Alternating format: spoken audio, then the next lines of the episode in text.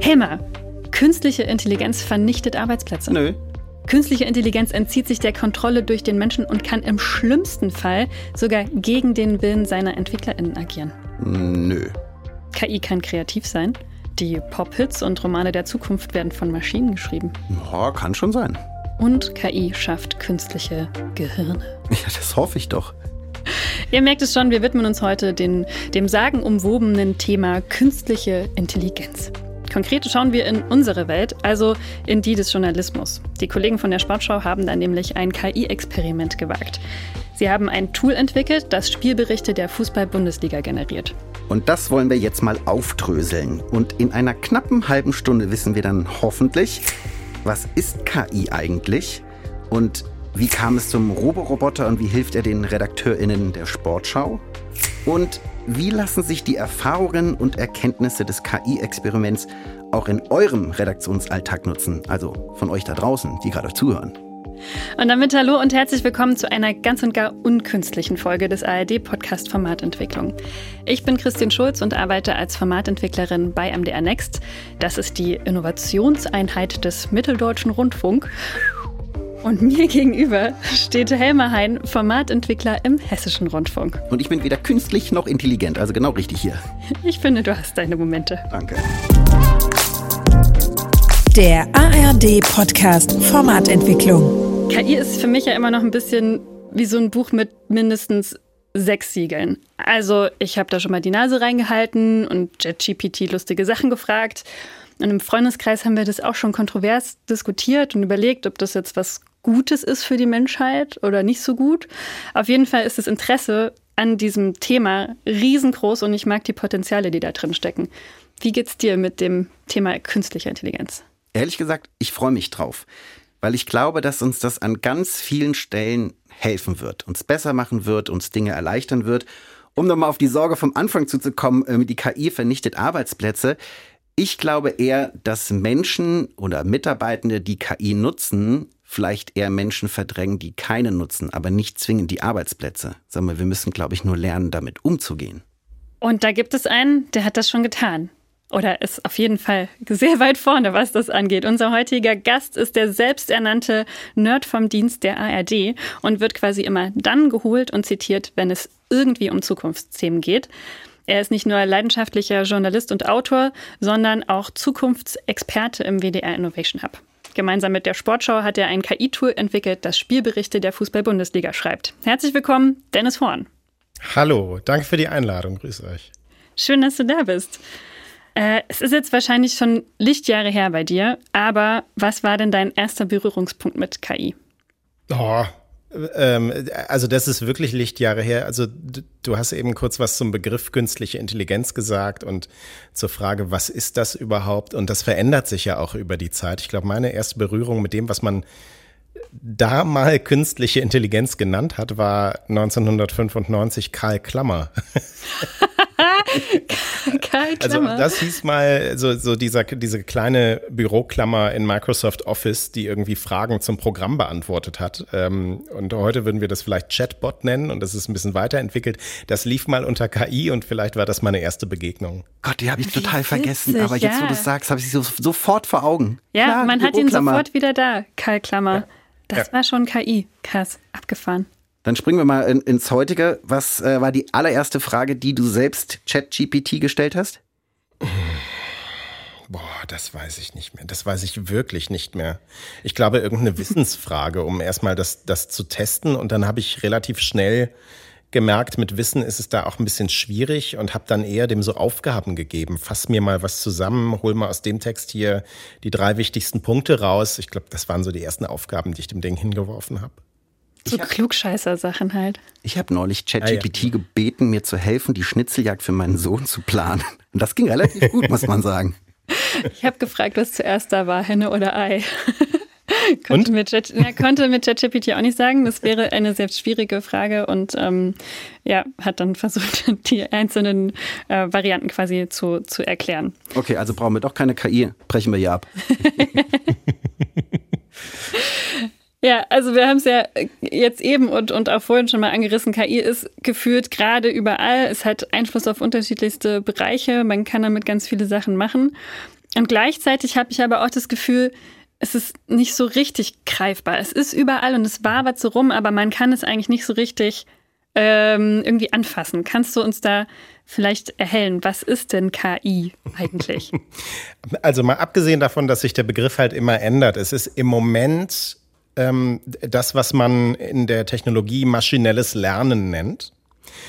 Und das hat was mit Mustererkennung zu tun. Und so das ganz klassische Beispiel ist eine Maschine, die man füttert mit Fotos von Menschen und Hunden. Und da äh, Menschen und Katzen und Hunden. Menschen und Hunden würde aber auch gehen. Also einfach mit zwei verschiedenen Gruppen. Also als Beispiel nehmen wir mal Katzen und Hunde.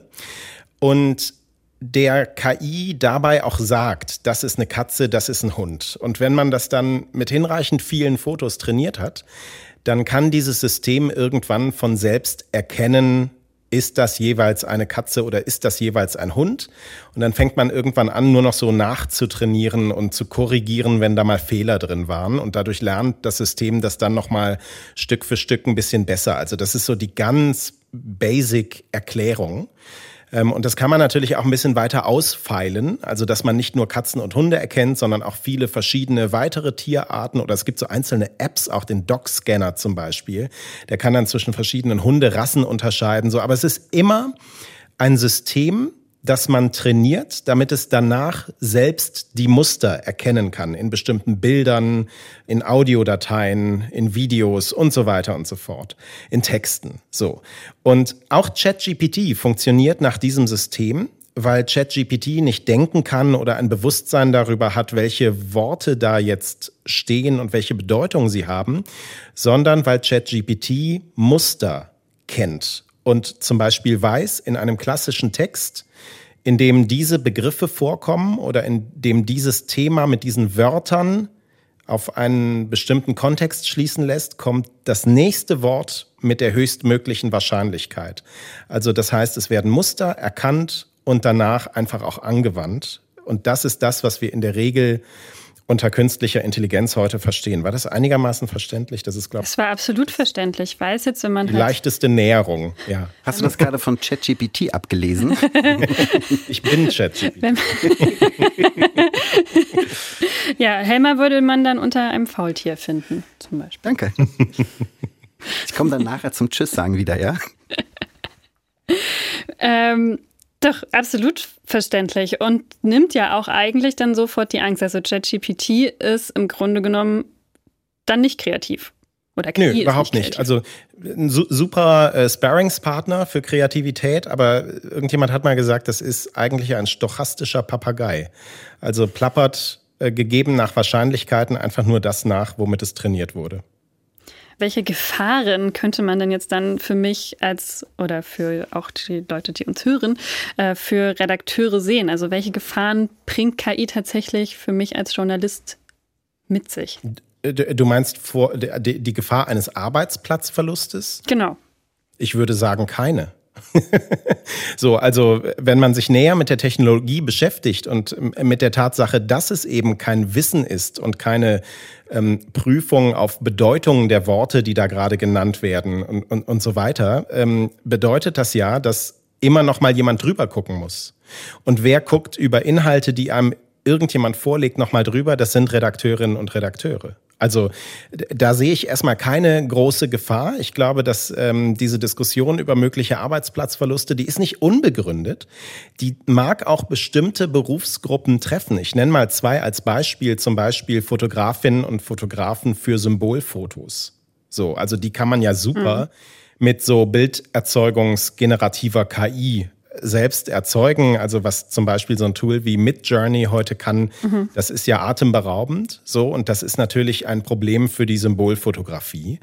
Mm, und das andere sind so Berufsgruppen wie Sprecherinnen und Sprecher weil wir tatsächlich heute synthetische Stimmen von einer solchen Qualität haben und denen mittlerweile auch äh, Anweisungen geben können über, ähm, sagen wir mal, so, so die emotionale Tonalität von Aufnahmen, dass ähm, jemand, der irgendwie mal kurz so ein Stück eingesprochen braucht für einen Hörfunkbeitrag, so irgendwie ein Zitat oder irgendwas, was vorgelesen wird oder irgendwie sowas, das kann man super eine synthetische Stimme auch machen lassen. Also ich glaube, das sind so schon konkrete Berufsgruppen, die gefährdet sind.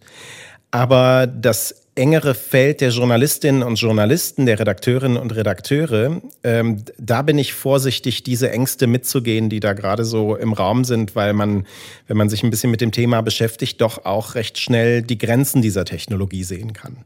Also das mit den generierten Bildern, das kann ich bestätigen. Bei besagter Schnitzeljagd habe ich mit Journey gebeten, mir ein Bild zu machen von achtjährigen Jungs, die als Ninja verkleidet im Park eine Schnitzeljagd machen. Und das, dafür brauchte ich dann keinen Fotograf. Das ging so. Also das mit den Stimmen finde ich aber schon krass, ähm, dass, das so, dass das so geht. Und ich glaube ja auch schon viel genutzt wird. Ich nutze gerade eine App, wo ich mir zum Beispiel auch nicht sicher bin, ob das synthetische Stimmen sind oder echt äh, eingesprochenes. Ich habe es noch nicht rausgefunden. Mhm. Ähm, finde ich auf jeden Fall sehr, sehr spannend und ähm, ja dann doch für eben genau diese Berufsgruppe eine, eine ganz klare Bedrohung sozusagen. Ja, ja, ja, natürlich. So wie es aber bei Automatisierung und, und fortschreitender Technologisierung immer schon Berufsgruppen gab, die auch weggefallen sind. Ne? Also in der, in der ARD hatten wir damals die Motorradstaffel, die die Videos von den Korrespondentinnen und Korrespondenten vom Flughafen abgeholt hat ähm, und zur ARD aktuell zur Tagesschau gebracht hat. Krass. Ähm, was natürlich mit der Digitalisierung weggefallen ist. Also das ist kein neues Phänomen und ich bin mir noch nicht sicher, ob jetzt so das Thema künstliche Intelligenz da eine Besonderheit darstellt und außergewöhnlich viele Berufsgruppen wegfallen lassen wird. Das weiß ich noch nicht.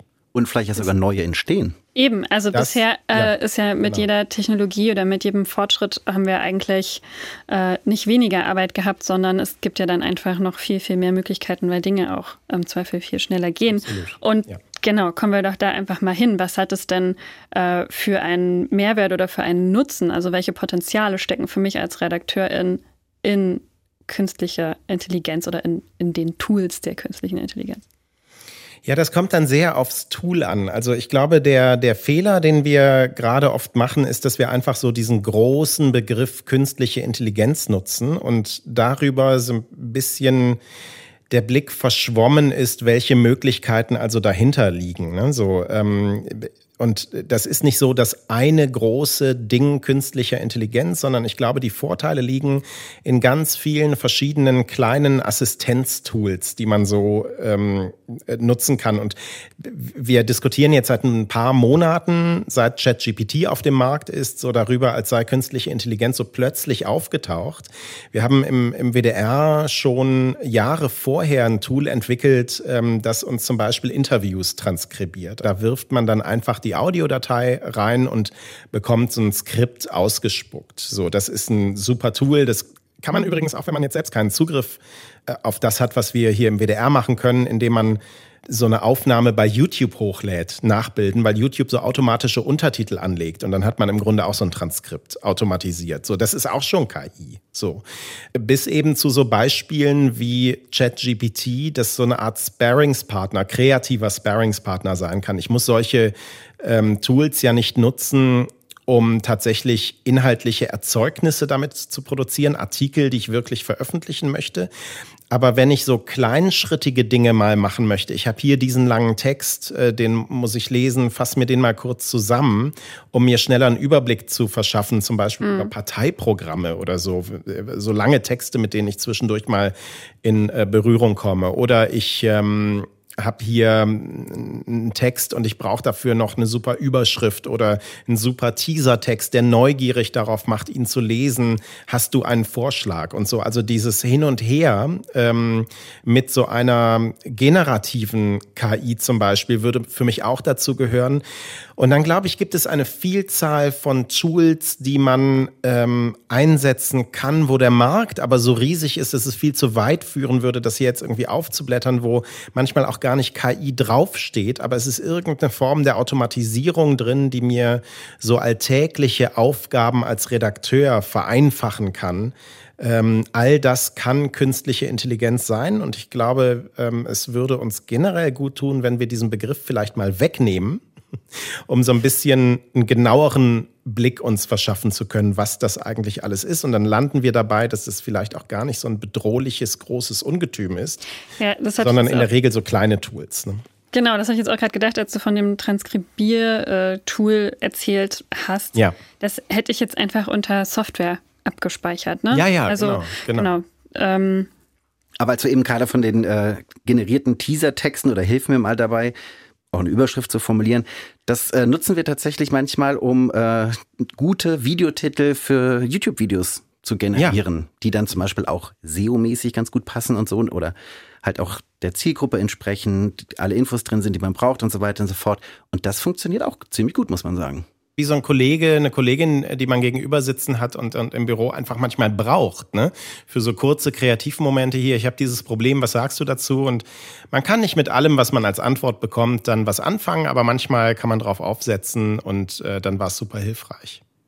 Ich glaube, das ist ja eh ganz wichtig, ne? immer noch zu differenzieren, so was, was ähm, spuckt mir jetzt etwas aus und mhm. was entspricht noch dem gesunden Menschenverstand. So, das ja. ist man ja eh. Ähm, genau, Helma hat es gerade schon angesprochen, wie Sie es in der Praxis verwendet haben. Ihr habt auch äh, es in der Praxis einmal angewandt, ein KI-Tool selbst erschaffen. Und ja, wie seid ihr denn da reingegangen? Also welches Bedürfnis hatte eigentlich die Redaktion? Wie kam es zu diesem KI-Experiment mit der Sportschau? Ja. Ja, also ähm, die Redaktion ähm, hat eine, eine Problemstellung, ein, ein Problemmoment und das ist der Moment, in dem die Spielberichte zur Fußball-Bundesliga veröffentlicht werden müssen. Denn das Erfordernis ist, so ein Spielbericht muss im Moment des Abpfiffs online sein. Das hat zum Beispiel was mit Suchmaschinenoptimierung zu tun. Ne? So wer zuerst äh, online ist, gewinnt sozusagen. Mhm. Und das bedeutet eine recht stressige Arbeit weil so Spiele ja mitunter recht stressige Verläufe haben. Also wenn es die ganze Zeit irgendwie 3-0 steht oder so, easy. Aber wenn das so ein Spiel ist, wo mal hinten raus irgendwas kippen kann, ähm, oder einfach ein recht wildes Spiel ist. Vielleicht stand es auch die ganze Zeit 0-0 und dann fällt am Ende nochmal irgendwie ein Tor oder so. Dann schreibt man ja, wenn man so Spielberichte schreibt, die ganze Zeit mit und muss mittendrin aber auch wieder umstellen und so weiter. Das heißt, man hat im Grunde die ganze Zeit einen Spielbericht auf dem Niveau inhaltlich eines Live-Tickers. Und der ist nicht besonders analytisch, da ist nicht besonders ähm, szenische Spielbeschreibung drin, also das, was man als Nutzerin, als Nutzer lieber liest. So, ja, also ähm, das ist sozusagen die, die Gratwanderung zwischen wie schnell bin ich und wie schön ist der Text. Ähm, und das ist die, die Problemstellung. Mm, und wir hatten im WDR Innovation Hub gleichzeitig die Überlegung, ob wir uns in generativer KI mal so ein bisschen äh, umtun ähm, und ob es möglich ist, automatisierte Spielberichte, ähm, die es zu dem Zeitpunkt schon gab, ein paar Jahre, mit künstlicher Intelligenz auch umzusetzen. Das ist etwas, was es zu dem Zeitpunkt noch nicht gab. Ähm, das haben wir auch begonnen, lange vor ChatGPT, unser Experiment. Mm, mhm. Und herausgekommen ist dann eben am Ende das, was wir Robo-Reporter genannt haben. Das ist nicht im Einsatz bei der Sportschau.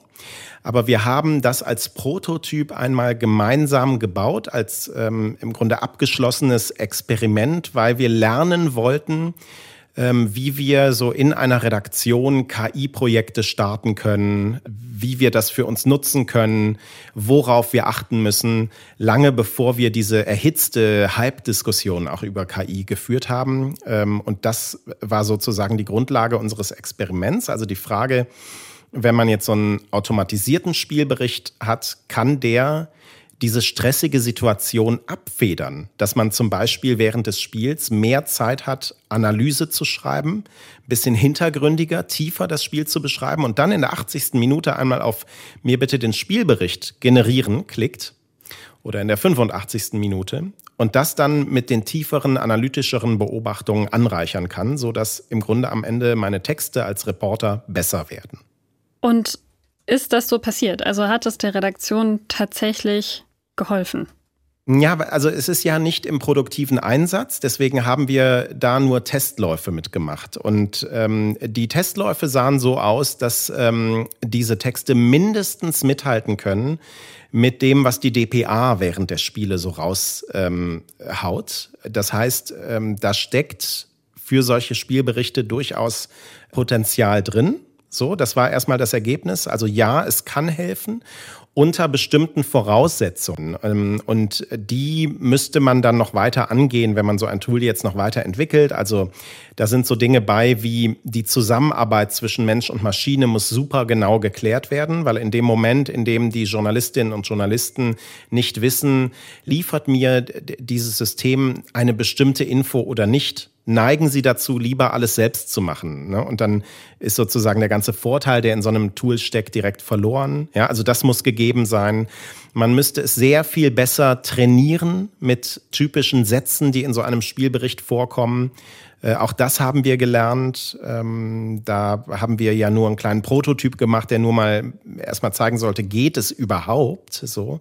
Also ein Proof of Concept sozusagen. Mhm. Aber für uns ähm, im WDR Innovation Hub war das ganze Projekt darüber hinaus erfolgreich, weil wir einfach unglaublich viel über die Grenzen künstlicher Intelligenz gelernt haben, darüber, worauf man achten muss, wenn man solche Systeme programmiert.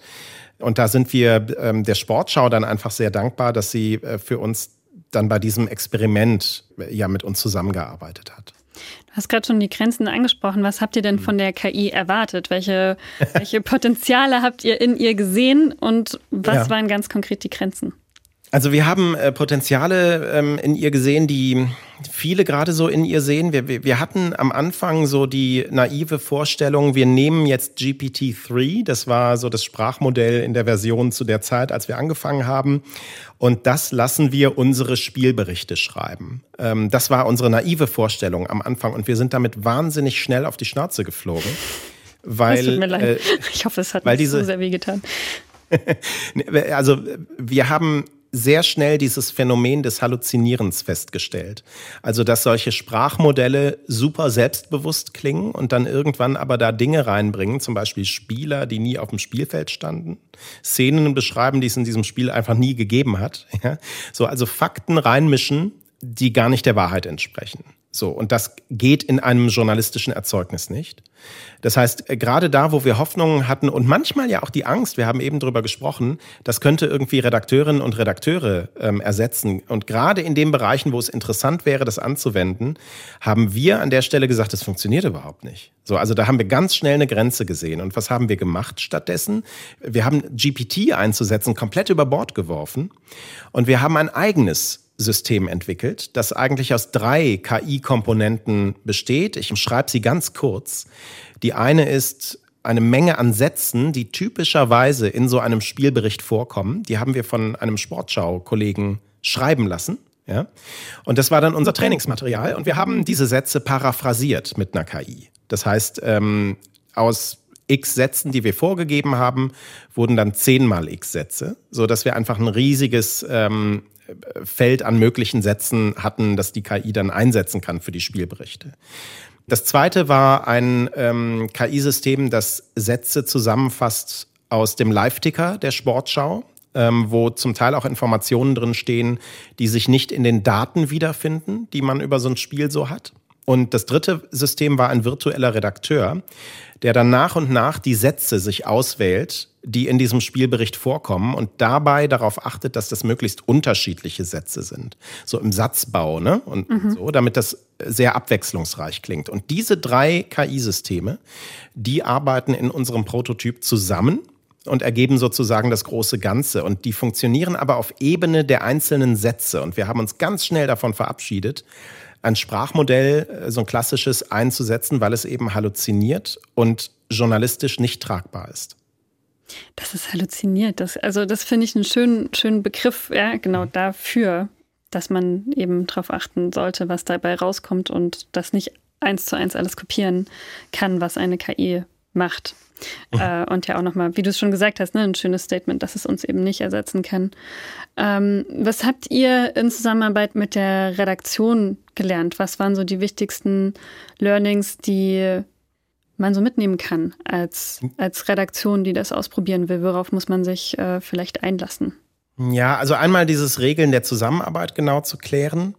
In dieser Zeit, in der wir das Tool gebaut haben, war für mich, ich bin auch Journalist und war da jetzt Projektmanager, das ganz schwer auszuhalten, dass die Ergebnisse erst ganz am Ende rauspurzeln. Also normalerweise als Journalist gebe ich irgendwie einen Text ein oder filme was und ich sehe man Erzeugnis direkt vor Augen. so. Und ähm, hier baut man erstmal äh, wochenlang dieses KI-System und sieht es erst ganz am Ende. Also man muss sehr viel Unwägbarkeiten aushalten, so in, in dem Bau eines solchen ähm, Tools. Dass ich einfach nicht weiß, was, was passiert und ob das überhaupt funktioniert oder irgendwo ja, hinführt, ja. was man da tut. Genau, genau. Also super ungewohnt, ne? Für, für, für das, was wir sonst so als journalistisch journalistischen, künstlerischen, manchmal ja auch Prozess machen.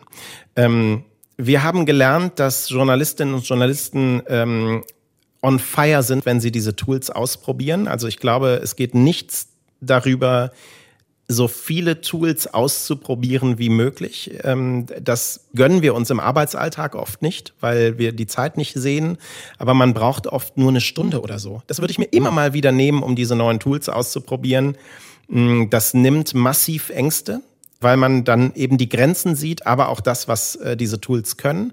Ähm, Journalistinnen und Journalisten sind dann meistens on fire, wenn, wenn sie das so ausprobiert haben und ähm, äh, darauf noch zu achten, dass man nicht in das reinrennt, was wir Automation Bias nennen. Also wenn man dann ein paar Mal erlebt hat, dass diese Systeme eigentlich ganz gut funktionieren, dann beginnt man manchmal ihnen blind zu trauen. Auch das haben wir so bei unseren Experimenten festgestellt.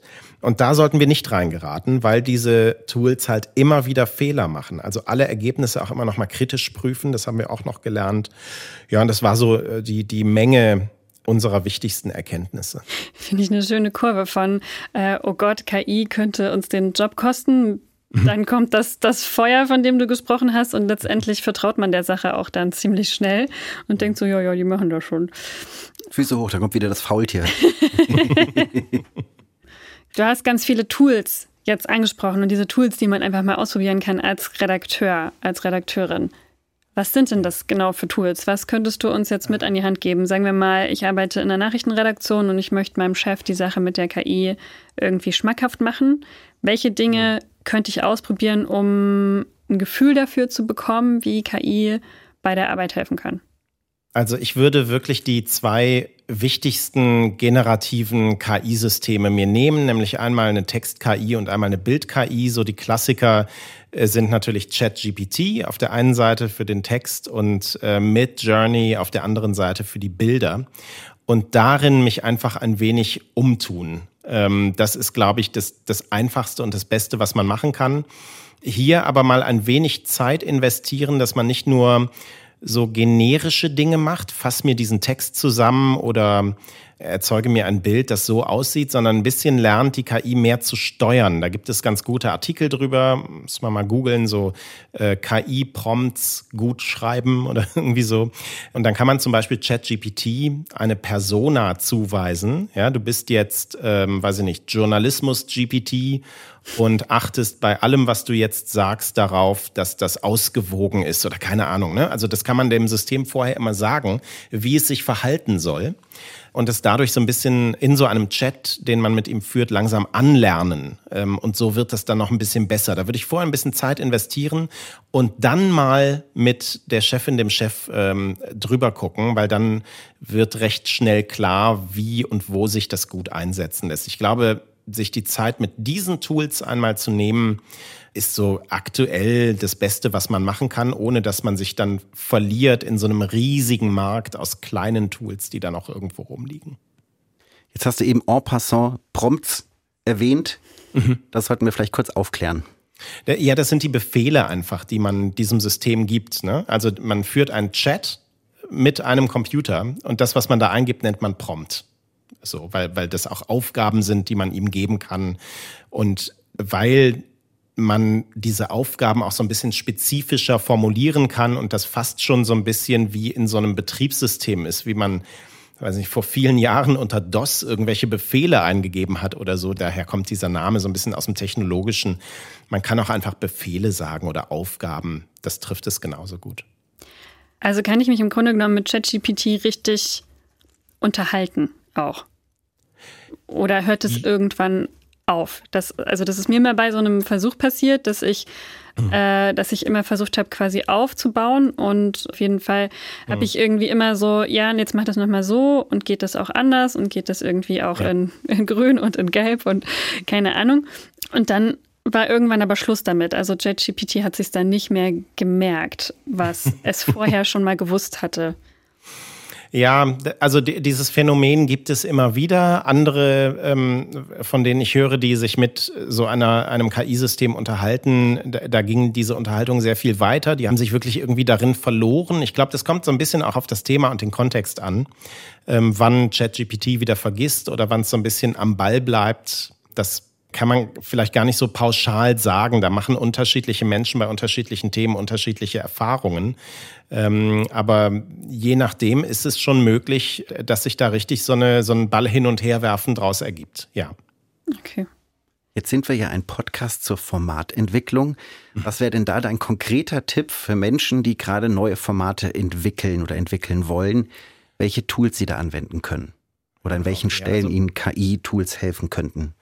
Ich glaube, immer in den Momenten, in denen ich Sparringspartner brauche, in dem ich äh, in einer rein analogen Formatentwicklung irgendein Gegenüber habe, mit dem ich mir Dinge hin und her werfe. Also so Teile des Kreativprozesses. Da wird auch so ein System interessant, weil es vielleicht nochmal andere Antworten geben kann und da auf einen breiteren Schatz an Informationen zurückgreifen kann. Ich glaube, das ist der Moment, in dem das in der Formatentwicklung vor allem zum Zug kommen kann. Mir würde ja auch gefallen, wenn es mir irgendwie bei diesen ganzen Analysen, die man vorher machen muss, helfen könnte. Hast, hast ja. du, habt ihr es so auch schon eingesetzt, so die Marktanalyse in 30 Sekunden oder mm, sowas? Nee, also ähm, haben wir nicht, ähm, ist mir bisher so nicht begegnet. Ich wäre neugierig, ob jemand da sich irgendwie mal umgetan hat und zum Beispiel die ganzen Dokumente da reingeworfen hat, um dann Ergebnisse daraus zu ziehen. Und ob das in irgendeiner Form zu etwas führt, ist mir noch nicht begegnet, nein. Und zack, ist ein Job entstanden. Wer kümmert sich? Ja, wir müssten immer vorsichtig sein damit, ob das äh, Betriebsgeheimnisse sind, die wir in dieses System eingeben, das ja auch mit den Eingaben, die man da so macht, weiterentwickelt wird. Ähm, das steht vielleicht einer Marktbeobachtung ein bisschen im Wege. Ähm, und das sollte ich generell immer bedenken. Also ich finde, ausprobieren kann man all diese Dinge natürlich schon mal. Ne? Auf jeden Fall. Es bleibt, es bleibt, glaube ich, ziemlich spannend. Vielen, vielen Dank, Dennis. Ihr habt im WDR Innovation Hub euch generell mit der Mensch-Maschine-Interaktion in Medienhäusern der Zukunft beschäftigt. Und wenn ihr davon mehr erfahren möchtet, dann kann ich euch den Zukunftsreport vom WDR Innovation Hub sehr empfehlen. Findet ihr auf zukunft.wdr.de. Werbung, Werbung, Werbung. Alles, was ihr über Formatentwicklung wissen müsst, erfahrt ihr selbstverständlich in unserem ARD Playbook Formatentwicklung. Das verlinken wir euch in den Shownotes. Helmer, Jetzt. würdest du uns die Erkenntnisse des Tages lieberweise nochmal zusammenfassen? Kann das nicht eine KI für mich machen? Wenn, jetzt hat der Dennis ja entwickelt hast. jetzt sehr viele schlaue Sachen gesagt und mal gucken, ob ich das nochmal irgendwie rekapitulieren kann. Aber ich probiere mich daran, auch ohne künstliche Intelligenz. Ähm, wir wollten wissen, was KI eigentlich ist. Und ich habe von dir vorhin gehört, wir sollten mal über den Namen reden. Vielleicht nennen wir es auch einfach Machine Learning, weil es das besser trifft. Und worum geht's? Es geht darum, Muster zu erkennen. Also im Prinzip, wir bringen einer Maschine irgendetwas bei, wir trainieren sie darin und irgendwann kann sie das dann alleine zum Beispiel Hunde und Katzen voneinander unterscheiden. Und ich habe mit diesem wunderbaren Begriff gemerkt, der stochastischste, stochastischste genau, der stochastischste. Stochastischer Papagei meinst du? Danke, dass du mir beispringst. Den meine ich, der immer nachplappert, was er aus irgendwelchen Mustern heraus erkannt hat. Vielen Dank fürs Beispringen. Äh, der zweite Punkt äh, war, wie kam es zu dem Roboroboter für die Sportschau und wie kann er im Zweifel Redakteurin dort irgendwie helfen? Ähm, da hast du erzählt, dass die Problemstellung, die ihr quasi am Anfang hattet, war, die Spielberichte der Bundesliga zu veröffentlichen und zwar im Moment des Abpfiffs, wenn es ganz schnell gehen muss, um zum Beispiel einen Benefit zu haben, mehr Zeit für Analysen der ReporterInnen, die da irgendwie vor Ort sind. Und das Ziel für euch war einfach zu lernen, wie man KI-Projekte in Redaktion aufsetzen kann, wie man die Tools nutzen kann. Denn es ist nicht im Einsatz, das hast du auch gesagt, sondern ihr habt damit quasi getestet, wie man es machen könnte. Und für euch war es ganz offensichtlich ein Erfolg, weil ich jetzt erfahren habe, dass ihr zum Beispiel herausgefunden habt, wo gibt es die Grenzen, die halluzinierenden Tools zum Beispiel, die dann als äh, Grenzen da sind. Und dass es einfach gut ist, das sagen wir auch im Playbook immer ganz oft, Mut zu haben, Dinge auszuprobieren, weil das nämlich dann auch einfach die Ängste davon nimmt. Und dann sind wir wieder ganz am Anfang. Die Sorgen vom Arbeitsplatzverlust ist vielleicht gar nicht da weil ja vielleicht sogar neue Jobs dadurch entstehen. Und den dritten Punkt, um den wir uns kümmern wollten, war die Frage, wie äh, die Erfahrungen und Erkenntnisse von eurem Experiment sich auch vielleicht in anderen Redaktionen irgendwie nutzen lassen könnten. Und da ist mir hängen geblieben, dass man sich vor allem die zwei, sag ich mal, relevantesten generierenden Tools, nämlich eine Text- und eine Bild-KI, also zum Beispiel ChatGPT oder Midjourney, sich vorknöpft und das einfach mal ausprobiert, lernt, diese Prompts, also diese Befehle für die KI zu lernen, immer wieder neu auszuprobieren, was funktioniert, was funktioniert nicht, um dann zu gucken, welche Tätigkeiten, die bei mir immer wieder vorkommen, könnte vielleicht die KI entweder mir erleichtern oder vielleicht sogar verbessern. Und wenn wir dann zum Beispiel mehr auf äh, Formatentwicklung gucken, eignet sich KI ganz super als Sparringspartner, weil du einfach einen, du hast vorhin gesagt, einen breiteren Schatz an Informationen hat, also kann auf mehr zugreifen als überall da, wo ich Inspiration brauche und bei Inspiration ist ja immer gut, immer möglichst viel zu sammeln und Dinge vielleicht miteinander zu verknüpfen, die auf den ersten Blick nichts miteinander zu tun haben. Und das kann die KI ja dann auch ganz wunderbar, dass man so einfach zum Beispiel auf gute neue Ideen kommt. Oder dass es zum Beispiel in die Rolle einer Persona schlüpft und ich sie Sachen fragen kann, die sie dann aus der Sicht dieser Persona beantwortet. Wir haben ganz schön viel gelernt. Wow. Ja, ich finde auch, wir haben richtig viel gelernt. Dennis, fühlst du dich richtig wiedergegeben? Sehr gut. Wie von ChatGPT persönlich. Danke. Vielen, vielen Dank, dass du da warst und vielen Dank euch fürs Zuhören. Wir hoffen, wir haben für ein bisschen Erhellung zum Thema künstliche Intelligenz gesorgt. Äh, ich fühle mich auf jeden Fall jetzt ganz erleuchtet. Und intelligent und nicht künstlich. ein bisschen intelligent, das stimmt. Manchmal.